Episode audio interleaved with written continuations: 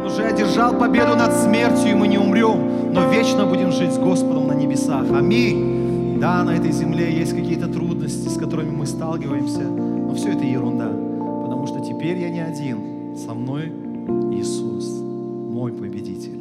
Аминь. Будем славить Его.